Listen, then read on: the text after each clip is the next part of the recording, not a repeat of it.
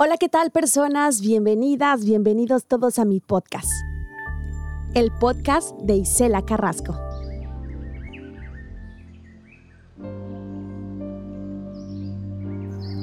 Hola, hola, ¿cómo estás? Espero que estés muy bien. Bienvenida o bienvenido al episodio número 7 del podcast de Isela Carrasco.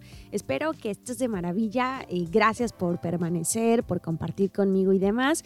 En esta ocasión, en el episodio número 7, te comparto la reseña de este libro que recién acabo de terminar de leer, que es de Yuval Noah, Harari, espero que así se pronuncie el nombre, eh, porque es un nombre un poco extraño, pero ya muy conocido en el mundo de la lectura. Eh, el título del libro es De animales a dioses, la breve historia de la humanidad. Es un bestseller, es un libro bastante interesante, ha sido traducido a muchos idiomas y a mí me lo recomendaron. La verdad tiene mucho que ver con el proceso de creación y redacción eh, que voy en la tesis doctoral. Estoy construyendo y revisando muchas partes históricas y creo que eso me ha llevado también a buscar este tipo de libros, ¿no?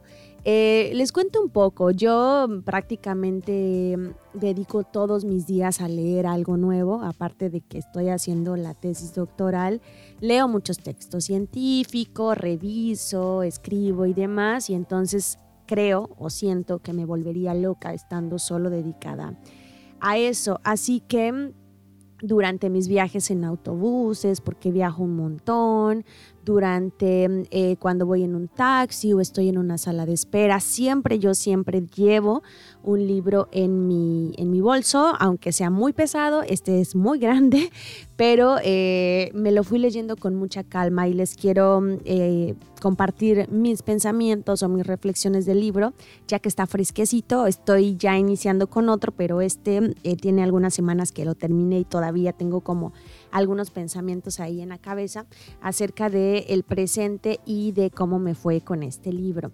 Bueno, me lo habían recomendado, la verdad que le tenía muchas ganas a este libro y me sorprendió mucho. Yo venía de estar en un nivel con autores eh, que consideraba que no había quienes le superaran en el nivel de reflexión, sentido humano, temas pacíficos y no violentos y propuestas innovadoras en cuanto a literatura. Y yo decía, no, ya es muy difícil encontrar que alguien sobrepase esto. Y la verdad que Yuval lo hizo, me sorprendió muchísimo. Aparte que les cuento un poquito de su formación, tengo el libro aquí en mi mano, él es profesor de historia en la Universidad Hebrea de Jerusalén, se especializó en historia medieval e historia militar. Es decir, tiene una formación muy completa y compleja en torno a movimientos sociales y procesos históricos de la humanidad. Y creo que eso mismo permite que el nivel de análisis eh, sea muy muy elevado, ¿no? También al mismo tiempo creo que es un libro para lectores eh, de todo tipo, me refiero a aquellos que ya estén muy metidos en la historia y también a aquellos que estén entrando recién y que pueden leerlo porque es un lenguaje... Eh, con muchos ejemplos y nos puede ayudar a entender y llevar el hilo de los razonamientos que nos plantea. La traducción creo que es bastante buena. Eh, tengo muchas ganas de leerlo en su lenguaje, bueno, en inglés. Espero que me dé la oportunidad más adelante para decirles qué me parece o cuál ha sido la diferencia. Pero lo que yo les puedo decir de este que es en español, que es muy, muy bueno. Es un libro muy grande. Y la verdad, a mí lo más sorprendente del libro es toda esta interconectividad e interrelación de los saberes de la humanidad. ¿Y a qué me refiero con esto? Que es un libro que no solo te muestra una perspectiva histórica, sino que conjunta diferentes saberes, nos presenta reflexiones y contextos desde la biología, desde la espiritualidad, desde las religiones, desde la política, desde la propia historia. Es decir, algo que yo eh, siempre promuevo y trato de compartir de que como humanidad somos herederos de todo el conocimiento que se ha generado y no podemos hablar objetivamente desde cualquier campo de estudio o de análisis, sino por el contrario que debemos valernos de todo lo que ya existe, de todas las opiniones para dar una explicación mucho más completa y compleja sobre lo que queramos hablar. Eh, de Animales a Dioses es un libro que habla de cómo hemos ido avanzando las personas a lo largo del tiempo en el mundo, cómo nos fuimos transformando, cómo fuimos tomando decisiones y yo desconocía muchos datos, ¿no? Creo también que coincido mucho en los puntos de vista del autor cuando eh, cuestiona al Homo sapiens, al, al, humano, sobre las nuevas decisiones y deja en tela de juicio para que el lector o lectora pueda decidir hacia qué lado de la balanza inclinarse pero hace un análisis y cuestionamientos y críticas súper elevadas que nos dejan así como, ¿qué, ¿qué, onda, no? Y creo que yo me vi muy reflejada como, eh, como parte del libro cuando hablaba de Homo sapiens, de la toma de decisiones y demás.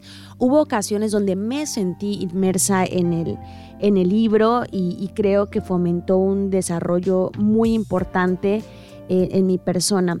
Las imágenes de apoyo del libro son maravillosas, hay mapas, hay imágenes que datan desde eh, la prehistoria, de, del siglo pasado y que nos explican problemas del presente y creo que es alucinante cómo se hace la recopilación de todos los acontecimientos y momentos históricos que fueron dando paso a lo que hoy somos como humanidad.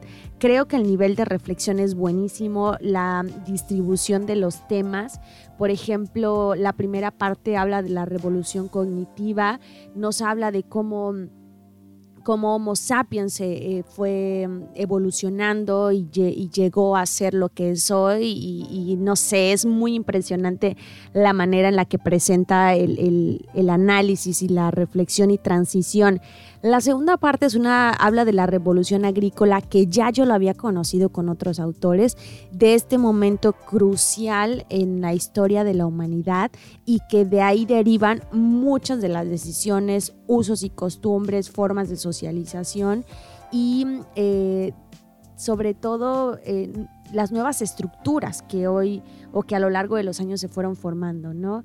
La parte 3 eh, habla de la unificación de la humanidad y habla como flecha de la historia, habla del dinero, también me, me, encanta este capítulo, habla de las religiones, del éxito, les digo que tiene una mezcla de de saberes que son impresionantes, ¿no? Y creo que nos va llevando como desde lo muy particular a lo general, a diferencia de otros autores que nos presentan algo como muy general y después hacer ojo en la lupa, ¿no? Creo que aquí vamos como, como dando pasitos cuando eres bebé, así como un pasito, dos pasitos, hasta que llegas a la complejidad.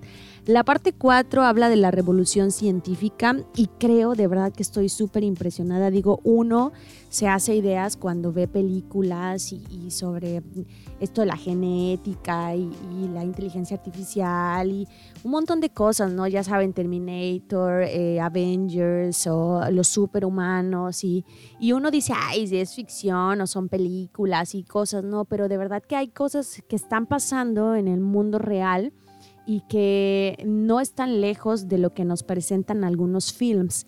Entonces creo que para mí fue muy sorprendente acercarme a conceptos como la ingeniería genética, eh, también esta, mm, este debate que se abre hacia la transición de los superhumanos. Y bueno, no me gustaría dar como muchos spoilers del libro, pero creo que es bastante bueno para entender eh, cómo hemos llegado hasta aquí y que nos hemos convertido en una de las especies, eh, pues si no, la especie más dañina para este planeta, sin que Yuval diga esto, como yo lo estoy diciendo, en el sentido de que, ay, sí, los humanos son súper malos y somos, y somos los responsables de las catástrofes y de todo esto, ¿no?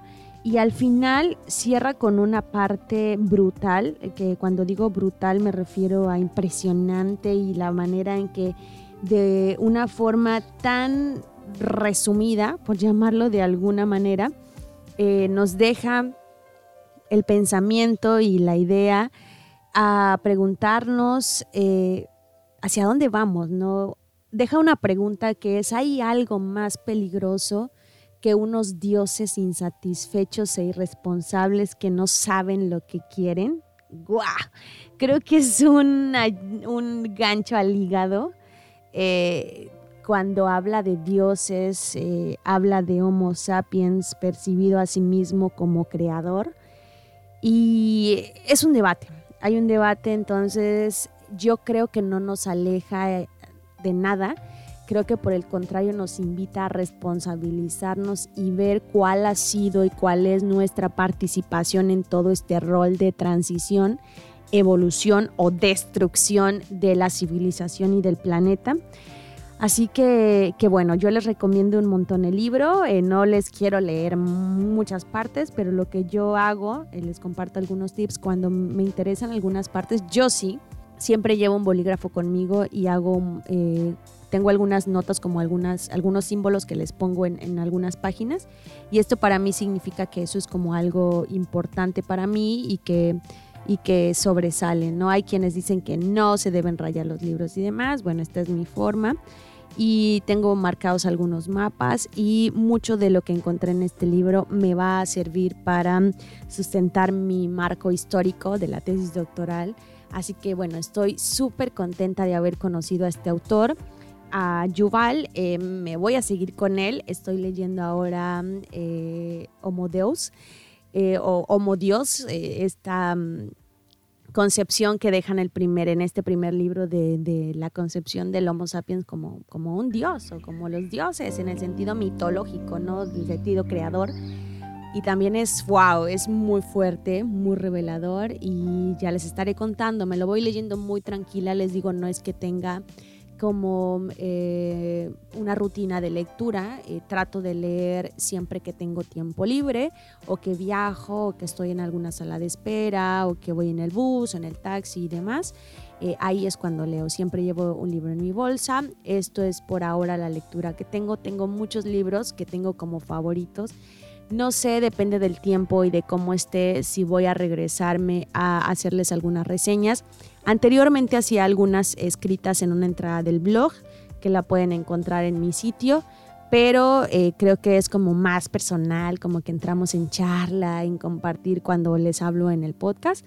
Y a mí me encanta también porque aunque esto yo lo grabo y después tú lo escuchas, es como si estuviéramos conectados en tiempo real. Así que bueno, espero que, te guste la reseña. Si tienes algunos otros comentarios, em, déjamelos en mis redes sociales. Me da mucho gusto que estés compartiendo conmigo y cualquier recomendación, propuesta eh, o lo que quieras expresar, sabes que los canales de comunicación están abiertos. Que tengas excelente día.